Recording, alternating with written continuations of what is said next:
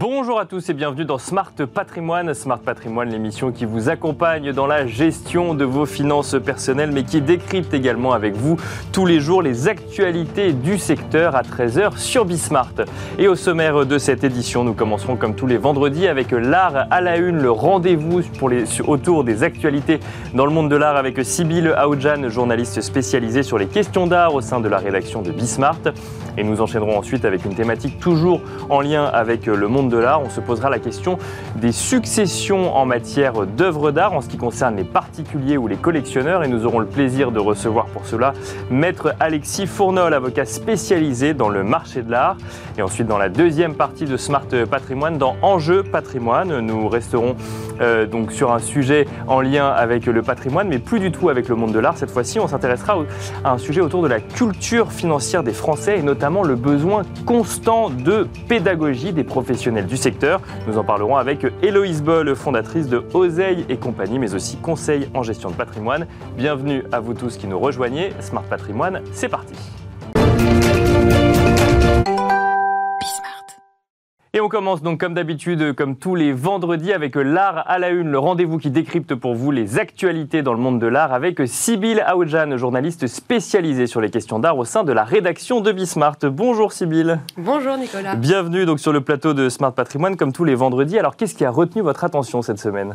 Alors c'est une histoire de concurrence qui se termine enfin. Il y avait deux salons en fait qui se positionnaient sur euh, les œuvres antiques, les œuvres classiques qui scindaient le monde en deux. Et ces deux salons s'assemblent. Il y a d'un côté la Biennale, ex-Biennale des Antiquaires, et Fine Arts Paris, dont on a reçu euh, le directeur il y a quelques mois. Bien sûr. Ce rapprochement est à l'initiative de la réunion des musées nationaux RMN Grand Palais, qui se fixe des nouveaux objectifs, ceux de montrer la vitalité des événements parisiens, en tout cas c'est ce qu'ils disent dans leur communiqué.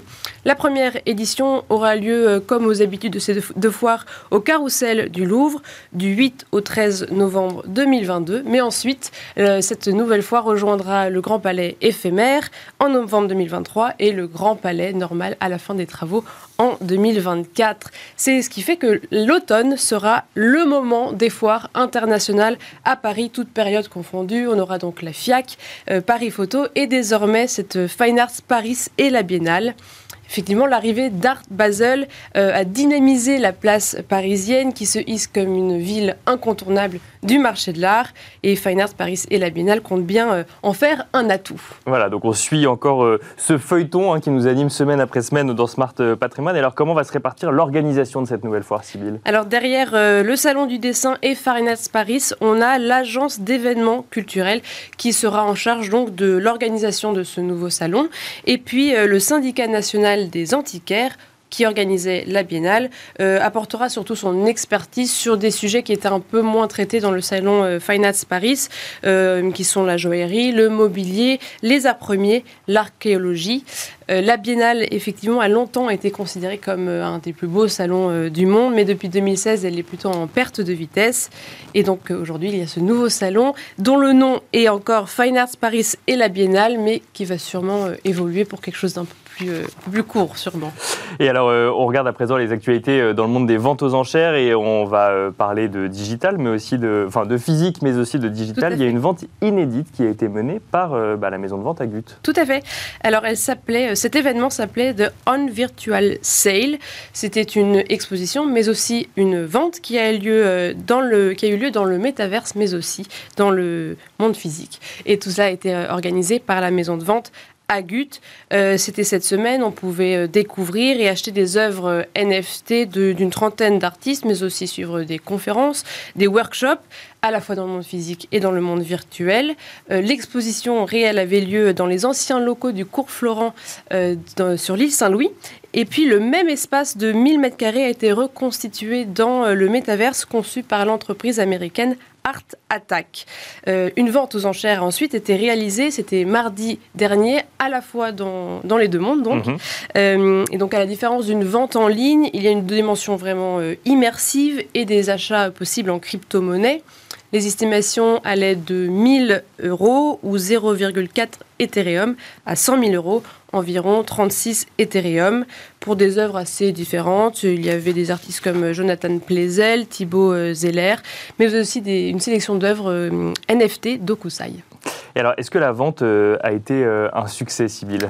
Alors, succès technique, oui. technique, oui, ça c'est, on l'a vu, on l'a vu d'ailleurs, bien sûr. Le succès économique un petit peu moins. Il y avait une trentaine d'œuvres proposées, seulement un seul lot a été euh, vendu. D'accord. Mais un lot assez important, c'est la création 3D d'une cathédrale qui a été proposée pour la planète Mars. Voilà, on voit les images. Et euh, elle a été pensée par l'artiste David Ponce. C'est une méta-cathédrale, comme il l'appelle, qui a été emportée pour 15 euh, 000 euros, mais en dessous de la fourchette basse qui était de 50 000 euros. Euh, Claude Agut, qui est le commissaire-priseur responsable de la, vente, se, se, réjouit tout de même. Il explique que c'est l'avenir. Beaucoup de gens ont assisté à l'événement avec plaisir et curiosité, mais n'ont pas osé enchérir. Mais c'est un bon démarrage. Et alors, euh, donc euh, la France est finalement assez en avance sur le sujet, même si euh, la vente aux enchères de NFT n'est pas encore autorisée en France. Voilà, c'est une vente qui est normalement à peu près une première dans le monde, mais l'habileté d'Agut, c'est quand même de vendre des clés USB en même temps que les NFT pour contourner ce problème juridique qu'on ne peut pas en fait vendre des biens qui sont immatériels pour l'instant. Et les experts disent que la France est plutôt à la traîne et qu'il faut absolument se mettre à la page pour s'installer sur ce nouveau marché.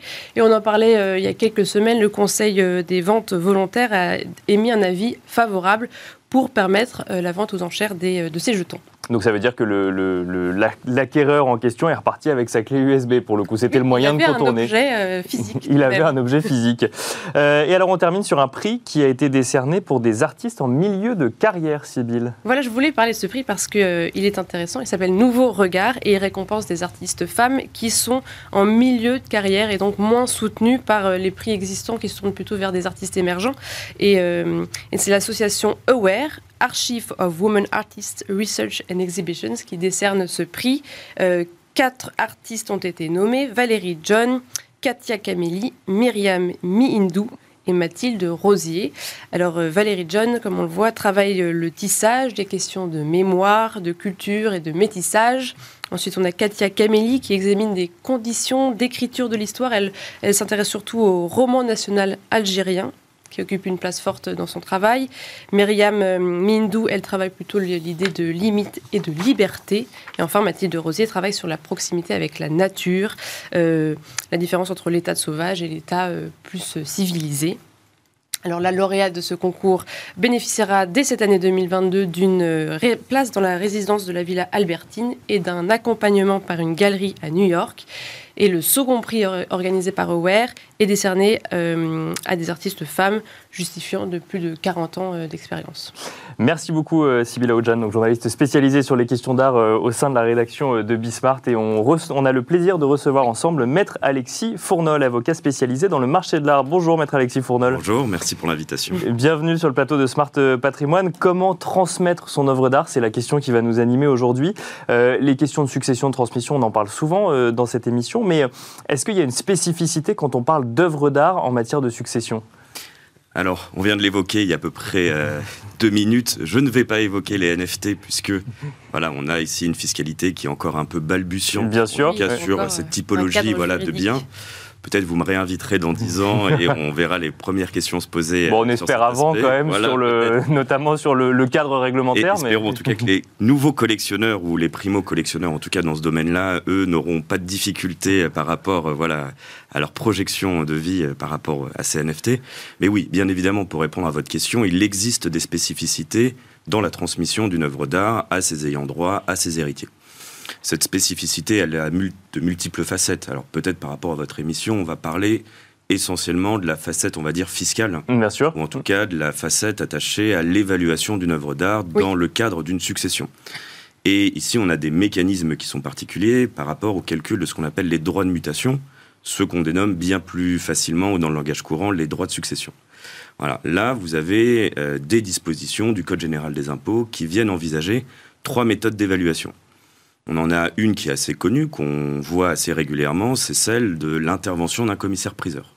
Voilà, donc on appelle un inventaire, un inventaire successoral ou un inventaire fiscal. Il vient donner un prix pour chacun des objets qui composent l'actif du Bien sûr. Donc là, on est juste sur pour donner une valeur pour donner une valeur. Euh, voilà. Et c'est une valeur qui n'est pas une estimation. Ce n'est pas ce que vous allez voir, par exemple, dans un catalogue de vente où ici, vous avez souvent une fourchette. Voilà, dans les estimations que vous donnez, vous dites souvent, par exemple, 20 000, 30 000 ou 1000, 2000. Voilà, là, non, on vient donner un prix, priser. C'est ce que ça signifie. D'accord. D'où le nom de commissaire-priseur. De commissaire-priseur, celui qui donne un prix. Voilà, priser, c'est donner un prix. Ça, c'est la première des solutions et c'est finalement celle qui est très souvent utilisée par les collectionneurs. Euh, la plupart des particuliers, eux, ont recours à un autre mécanisme, qui est un mécanisme ici, on va dire, un peu plus simple à utiliser, qui est ce qu'on appelle le forfait mobilier 5%. Voilà, avec une liste estimative à côté. On doit se dire finalement quels sont les meubles qui viennent garnir mon appartement, garnir ma maison, mon bien immeuble juridiquement. Et à partir de là, on a comme assiette de calcul de base sur lequel on applique ces 5%, le bien immeuble, votre appartement, votre maison dont vous êtes propriétaire, sur lequel on applique ce forfait de 5% pour l'ensemble des meubles qui viennent vraiment garnir. Votre canapé, votre télé, tout ça. Il y a eu un inventaire qui a été réalisé Même pas, hors inventaire. D'accord. Soit on a l'inventaire, soit on a le forfait mobilier 5% avec une liste de ce qui ne relèverait pas des meubles meublants. Un tableau de maître, euh, je ne sais pas, par exemple, euh, un buffet Charlotte Perriand, euh, des chaises mhm. prouvées un peu partout qui auraient une valeur la plus importante. Voilà. Mais ça peut concerner également des choses, qui, des, objets qui ne sont pas des œuvres d'art pour le coup? Alors, ce forfait mobilier, ce n'est que pour le meuble meublant. Et le meuble meublant, vous voyez ici, le législateur a quand même donné quelques pistes de compréhension. Qu'est-ce qu'un meuble meublant? C'est un meuble qui vient garnir. Après, c'est là où toute la frontière peut être un peu euh, difficile à saisir. Est-ce qu'une collection, est-ce qu'un tableau qui orne mon mur est un meuble meublant? Voilà, on a eu plusieurs contentieux avec l'administration fiscale à ce sujet et on a ici une définition qui commence à être un peu mieux précisée. Voilà, ça, ce sont les deux principales possibilités. La troisième, que l'on connaît et que vous évoquez souvent, je pense, dans cette émission, c'est la vente aux enchères publiques dans les deux ans qui est la méthode d'évaluation du prix d'une œuvre mhm. eh bien, la plus sûre et certaine possible, celle qui sera opposable sans difficulté à l'administration fiscale. Si vous vendez un bien dans les deux ans suivant le décès euh, du collectionneur, c'est la valeur prise au moment de la vente aux enchères publiques, hors frais, ce qu'on appelle le prix marteau, voilà, qui va être pris en considération par euh, l'administration fiscale. Mais c'est sûr qu'on peut attendre les deux ans pour euh, payer les frais. Euh. Voilà, on peut attendre, effectivement, on peut euh, débloquer ou faire une rectification avec le notaire. D'accord. Et c'est pour ça, si vous constatez, on a souvent des très grandes collections qui sont vendues un peu après deux ans, suivant le décès. Vous allez sans doute mm. l'évoquer dans votre émission, la succession Hubert de Givenchy. Oui. Voilà, décédé en 2018, nous mm. sommes en 2022. Christie's vient d'annoncer qu'en juin prochain aura lieu aussi bien en physique qu'en digital, ce que vous évoquiez aussi tout à l'heure, ces deux modalités. Voilà, ça dépendra de la typologie de bien. L'intégralité de sa collection va être vendue et là, on est quatre ans après euh, son décès. Donc, on échappera à ce caractère automatique de la prise en compte du résultat acquis dans les deux ans suivant le décès. Voilà, ça, ce sont les trois modalités d'évaluation, on va dire, vraiment envisagées par le législateur, avec euh, en premier lieu la vente aux enchères publiques dans les deux ans, en deuxième lieu, à défaut d'une vente aux enchères publiques, eh bien, euh, l'inventaire du commissaire-priseur, et enfin, voilà, ce forfait mobilier avec cette liste euh, estimative descriptive. Voilà, on peut avoir effectivement après l'un qui peut s'allier avec l'autre, la vente et l'inventaire. Et pour ça, c'est pour donc déterminer le prix et la valeur, et après, on doit quand même donc payer des frais qui sont de quel montant par rapport à la valeur de l'œuvre? Alors en fait, comme dans toute succession, votre patrimoine, le patrimoine du défunt, il est composé d'une multiplicité d'objets. Mhm. Et en fait, ça sera votre assiette d'imposition de calcul. Voilà, ces œuvres, elles vont venir s'ajouter au euh, patrimoine que vous pourriez avoir, par exemple, en termes immobiliers, au SICAF que vous pourriez avoir, à, l'ensemble du portefeuille. Voilà, euh, et la fiscalité est la même? Et la fiscalité est la même. En fait, on vient intégrer dans la base de calcul. Et c'est la méthode de calcul pour l'intégrer dans la base de calcul qui est différente, mais ensuite la, fiscalité, reste la, même. D'accord. En fait, c'est comment euh, le patrimoine va être composé de différents éléments et comment va-t-on fixer un prix à ces éléments? En matière immobilière, c'est assez simple. Voilà, on est dans un marché liquide, a un prix de l'immobilier, on peut assez facilement rendre opposable à l'administration la valeur d'un bien si tu es à Paris, si tu es euh, à Lyon, si tu es je ne sais où à la campagne. Voilà, plus compliqué en matière d'œuvre d'art. C'est pour ça que le rôle notamment du commissaire-priseur est essentiel, parce que c'est un tiers de confiance et un peu indépendant voilà, des parties. Est-ce qu'on peut utiliser une œuvre d'art pour euh, payer euh, ses frais de succession? Oui, bien sûr. Oui, j'aime beaucoup ce sujet, moi. C'est le mécanisme, effectivement, qu'on appelle celui de la dation, euh, qui n'est pas utilisé que pour le paiement des droits de succession. C'est souvent dans cette optique qu'on l'envisage, puisque comme vous le savez, c'est ainsi notamment que le musée Picasso a été créé à Paris. Mhm. Voilà, au moment du règlement de la succession Picasso, vous aviez énormément d'œuvres qui constituaient le patrimoine des défunt et qui devaient être dévolues aux héritiers. Pour éviter d'avoir à payer des droits de succession colossaux, ils ont pu, ces héritiers, remettre en paiement à l'État eh bien, des œuvres voilà, pour venir ici directement payer. C'est pas comme dans le cadre d'une donation, par exemple, où on diminue son imposition. Là, c'est on paie son impôt avec ça. D'accord. Voilà. Et ça peut, pour vous dire un peu, euh, on peut toucher aujourd'hui, euh, en tout cas, on peut proposer à l'État euh, tout type d'œuvre. C'est-à-dire, auparavant, ce n'était vraiment que l'art classique. Depuis 2005, ça peut être de l'art contemporain. On a déjà vu un hélicoptère qui avait servi dans des missions à l'étranger. Mmh. Euh, voilà, et, et, une valeur estimable. Par exemple, moi, je suis intervenu sur la première dation de bande dessinée. D'accord. Auteur de bande dessinée au profit de l'État. c'était euh, en 2020, c'était la première fois. Donc, c'est vraiment assez large. Bon, on imagine que l'administration fiscale risque de, de, tordre un peu le nez si on lui, on lui donne des NFT quand même pour le aujourd'hui. pour le moment, effectivement, on verra peut-être plus tard. Euh, si on a demain un musée qui accueille des NFT, Beaubourg ou autre, pourquoi pas, effectivement. Bon, il, nous reste, il nous reste quelques secondes. Une dernière question, peut-être, Sybille Est-ce que vous avez juste quelques précisions sur comment on peut faire pour, euh, rapidement, comment on peut faire pour mieux préparer euh, la succession de ces En tant que collectionneur Oui. D'accord. Peut-être la double question à se poser ai-je envie de laisser une charge à mes enfants? Puisqu'une collection, c'est l'œuvre d'une vie. Euh, on peut envisager plusieurs véhicules, effectivement, juridiques. Un qui a particulièrement mon attention si on veut conserver l'unité, c'est le fonds de dotation. Euh, une autre possibilité, c'est le leg, voilà, au profit d'une institution, avec des contreparties imposées. Euh, par exemple, une salle dédiée ou voilà une, une exposition thématique tous les deux ans. Effectivement, on peut envisager ça, notamment par une voie testamentaire. Et là, le recours à un notaire, le recours à un avocat peut être intéressant au moins au stade de la réflexion et après au stade de la mise en œuvre, évidemment. Merci beaucoup, maître Alexis Fournol. Je rappelle que vous êtes avocat spécialisé dans le marché de l'art. Merci également Sybille Aoudjan, journaliste spécialisé euh, sur les questions d'art au sein de la rédaction de Bismart. Merci à vous de nous avoir suivis. On se retrouve tout de suite dans Enjeu patrimoine. Et nous enchaînons à présent avec Enjeu patrimoine, où nous allons nous poser euh, la question ensemble de la culture financière des épargnants, un sujet sur lequel nous revenons régulièrement dans cette émission. Mais aujourd'hui, nous allons regarder comment un conseil en gestion de patrimoine travaille au quotidien pour améliorer euh, la culture financière de profils très variés sur la question. Pour en parler, nous avons le plaisir de recevoir euh, sur le plateau de Smart Patrimoine Héloïse Boll, fondatrice de Oseille et compagnie et conseil en gestion de patrimoine. Bonjour Héloïse Boll. Bonjour Nicolas. Bienvenue sur le plateau de, Smart Patrimoine. Donc, votre métier, c'est euh, d'accompagner au quotidien des épargnants dans la gestion de leur patrimoine. Qu'est-ce que vous constatez en matière de culture financière des gens avec qui vous échangez? Euh, La plupart des personnes qui viennent me voir ont déjà euh, plutôt une, une une certaine forme de culture, en tout cas au moins sur, euh, sur, sur une partie du spectre euh, euh, patrimonial. Il y en a beaucoup qui arrivent avec pas mal d'immobilier et un petit peu moins d'épargne financière à en parler. Et donc souvent il y a...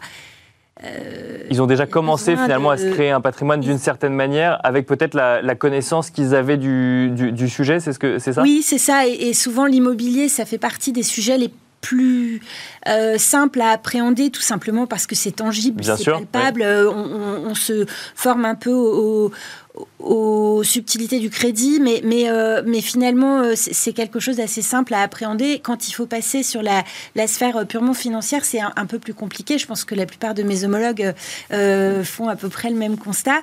mais moi, ce qui m'a un peu préoccupé, en fait, au bout de quelques années de pratique, c'est de me dire, finalement, les gens qui vont voir un conseil en gestion de patrimoine ont en général déjà un petit patrimoine constitué. Et il y a tout un pan de la population qui est totalement euh, euh, un peu laissé pour compte en réalité, euh, qui est le pan des, personnes qui, commencent à travailler et à pouvoir avoir une capacité d'épargne. Ces gens-là soit ont la chance d'être accompagnés par une famille ou des, proches ou des copains qui sont un peu curieux et qui et qui connaissent ces sujets-là ou qui connaissent ces sujets-là, soit et eh ben soit avancent en tâtonnant, apprennent en marchant. Alors parfois c'est pas forcément grave parce euh, parce qu'ils marchent euh, à peu près dans la bonne direction et parfois ils, peuvent faire beaucoup d'erreurs. Et en réalité, c'est à ces gens-là que j'ai pensé quand j'ai euh, créer ce que j'appelle les ateliers d'oseille et compagnie, qui sont en, réalité des ateliers pour, euh, pour euh, comprendre un petit peu les fondamentaux des finances personnelles avant de se lancer ou au tout au démarrage de, de son. D'accord. Donc ce, que vous dites, parce que en fait, dans, ce que vous dites, c'est quand on vient vous voir, on a déjà un patrimoine, donc on se pose la question. Enfin, on a déjà un, début de patrimoine ou un patrimoine, donc on se pose la question finalement de, de comment le gérer. Mais quand on se le constitue, en fait, on n'est pas accompagné, on pense pas à se faire accompagner et en fait, on n'a pas forcément la culture financière pour le constituer de la meilleure manière possible. Et, surtout, en réalité, on, peut être accompagné euh, quand vous allez commencer à dégager un salaire euh, à peu près euh, correct et une capacité d'épargne. Au bout d'un moment, la banque va vous téléphoner, va vous faire des propositions. Simplement, vous n'avez pas la culture derrière, souvent, pour répondre à votre banquier, pour lui poser les bonnes questions. Vous vous sentez pas toujours très à l'aise sur, sur ces sujets-là. Et puis, vous avez sûrement pas de stratégie, puisque... Vous n'avez pas de stratégie, et donc vous avez besoin probablement en tout cas, c'est le, le pari que je fais et, c'est le, le, le, besoin qu'expriment euh, euh, les clients et beaucoup, majoritairement des mhm. clientes qui viennent suivre les ateliers. Vous avez besoin d'un socle, en fait. Euh, un socle d'information et de, et de, et de connaissances pour comprendre tout simplement ce dont va vous parler euh, votre euh, conseiller ou conseillère bancaire, ce dont va vous parler un, conseiller en gestion de patrimoine qui va vous démarcher de temps en temps à votre bureau. Euh, vous avez besoin de ce socle aussi pour répondre à des éventuels démarchages qui sont là pas du, pas du démarchage classique, mais qui relèvent carrément de l'escroquerie. Vous, vous, avez besoin d'avoir tout, ce, tout ce socle de connaissances pour pour avancer sereinement en réalité. Ça ne veut pas dire que les gens qui n'ont pas cette connaissance-là euh, font tous des erreurs. Certains, certains euh, intuitivement font très très bien les choses. D'accord. Euh, simplement, vous vous sentez nettement plus à l'aise quand vous comprenez bien ce que vous faites. Et donc vous avez monté des ateliers en fait, mais alors pas des ateliers en gestion de patrimoine, mais pour comprendre un peu la base des, des, connaissances pour le coup. Donc oui, là, pour, là pour, enfin c'est avoir en fait finalement la, la, base de culture financière pour comprendre ce dont on parle quand on parle de produits financiers ou d'investissement. Donc c'est, elle se situe à quel niveau la base euh, de culture financière euh, euh, que vous estimez nécessaire pour pouvoir comprendre un petit peu ces, sujets d'investissement et de gestion de patrimoine? Bah, si on en croit pas mal d'études, les, les finalement, certains, certains, vraiment se sentent, se sentent très, euh, très à l'aise pour avancer sont avec très peu de connaissances. C'est un peu embêtant. Euh, c'est un peu embêtant parce que, euh, parce que on a vu que, par exemple, la majorité des personnes qui... non, c'est pas la majorité, c'est un peu plus de 30% des personnes qui investissent aujourd'hui dans les crypto-monnaies n'ont aucun autre type d'actif. Par exemple, le principe juste de diversifier est quelque chose, qui, une notion qui leur est totalement étrangère. Bon, bah, ces gens-là, à un moment, s'exposent à quand même des, des convenu un peu, Bien sûr, préoccupante. Il, y a, donc il y, a, quand même un socle. L'idée, c'est pas de dire qu'il euh, qu'il faut être bac plus 12 en finance euh, pour commencer à investir son argent. Euh, c'est pas ça. Simplement comprendre des grands principes que sont la diversification, le lien entre le risque et le rendement. D'accord. Ne pas croire que les arbres montent jusqu'au ciel et, des, des principes qui peuvent sembler élémentaires à toutes les personnes qui travaillent dans la sphère financière, eh bien, en réalité, ces principes-là ne sont pas toujours euh, intégrés euh, par, euh, beaucoup d'autres personnes, y compris chez les plus diplômés. Mais donc, vous, vous, constatez, par exemple, que quand on propose un rendement à 10%, la, notion de risque associé n'est pas toujours comprise par, par, les, par les épargnants Alors, 10%, je ne l'ai quand même pas entendu très souvent. Bien sûr, non, mais je prends un exemple volontairement exagéré. Des ateliers, c'est un peu de marteler que euh, voilà, les taux de marché en ce moment euh, euh, sont, sont assez bas euh, et, et qu'il donne de la peine aux assureurs qui n'arrivent pas à rémunérer correctement les contrats d'assurance vie, par exemple, euh, d'expliquer un petit peu le lien entre les mécanismes de, de marché et, euh, et, euh, et, la réalité d'un rendement sur un, sur un livret ou sur un contrat d'assurance vie, par exemple. C'est d'expliquer euh, qu'est-ce qu'une action, qu'est-ce qu'une obligation, quelle est la différence entre les deux, comment une obligation peut se casser la figure sur les marchés.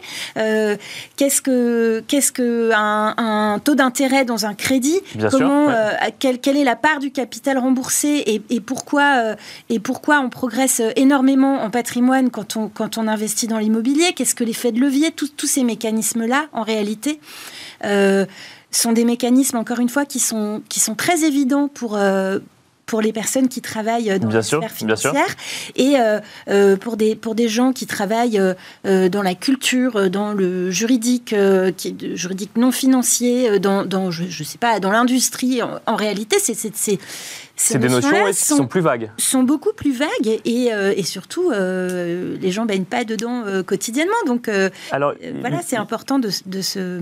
Les épargnants qui viennent voir un conseil en gestion de patrimoine, vous nous l'avez dit, ont déjà généralement un patrimoine constitué. Est-ce que vous constatez qu'ils auraient fait différemment si jamais il y avait eu plus de connaissances financières quelques années auparavant? Euh, j'en vois certains parmi mes clients qui n'auraient pas toujours fait les mêmes choix. Euh, D'accord. Euh, je vais dire un truc un peu un peu délicat, mais je ne dois pas être la première. J'ai jamais vu un seul de mes clients satisfait à terme avec un investissement en loi Pinel ou en loi euh, Robien, enfin tous les, tous les prédécesseurs de, Donc en investissement en immobilier neuf, locatif pour le coup Défiscalisant neuf euh, à terme, en général, euh, ils sont quand même euh, un, peu, un peu déçus, de, voire très déçus Mais ça, de leur investissement. C'est en lien avec l'investissement ou en lien avec le, moment où ils ont décidé de le faire et l'accompagnement qu'ils ont reçu ou qu'ils n'ont pas reçu au moment où ils, où ils, sont, où ils sont allés vers cet investissement? C'est en lien avec un, avec un, des, un des travers de beaucoup d'épargnants et qui fait faire le, le plus d'erreurs, qui est la recherche d'avantages fiscaux sans se préoccuper du reste, en fait. D'accord. et, euh, et, donc euh, en lien avec le fait d'avoir acheté un avantage fiscal sans se préoccuper euh, de ce qu'on achetait en réalité et du bien qu'on mettait dans son patrimoine et qu'on achetait à crédit et qui en général est payé trop cher. Et, et donc qui est revendu souvent avec une moins-value euh, quelques années plus tard. Et d'où l'intérêt d'avoir quand même une certaine base de connaissances. Il nous reste quelques secondes. Quel, euh, conseil vous pourriez donner du coup aux gens qui nous écoutent et qui euh, voudraient continuer à gérer leur patrimoine ou se le constituer et, et qui auraient des profils de connaissances financiers différents? Euh, un, il n'y a pas besoin d'être bac plus 12. Deux, gardez votre bon sens. Gardez votre bon sens, c'est ça. Vraiment. Peu importe euh, le niveau de connaissance, finalement, c'est que oui, effectivement, enfin, il y a des escroqueries, vous mentionnez les escroqueries, il n'y en a pas que dans le, dans le monde financier, effectivement. Garder son bon sens, ça permet d'en de, d'en éviter certaines, pour le coup. Oui. Merci beaucoup, Héloïse Boll. Je rappelle que vous êtes fondatrice de Oseille et compagnie, euh, que vous êtes également conseil en gestion de patrimoine, ça va ensemble, puisque Oseille et compagnie est un cabinet en gestion de patrimoine, finalement. merci d'être venu dans l'émission. Merci à vous de nous avoir suivis. Je vous donne rendez-vous lundi prochain à 13h pour un nouveau numéro de Smart Patrimoine sur Bismart. Et d'ici là, je vous invite à écouter le replay durant le week-end, mais surtout le podcast sur toutes les plateformes de podcast.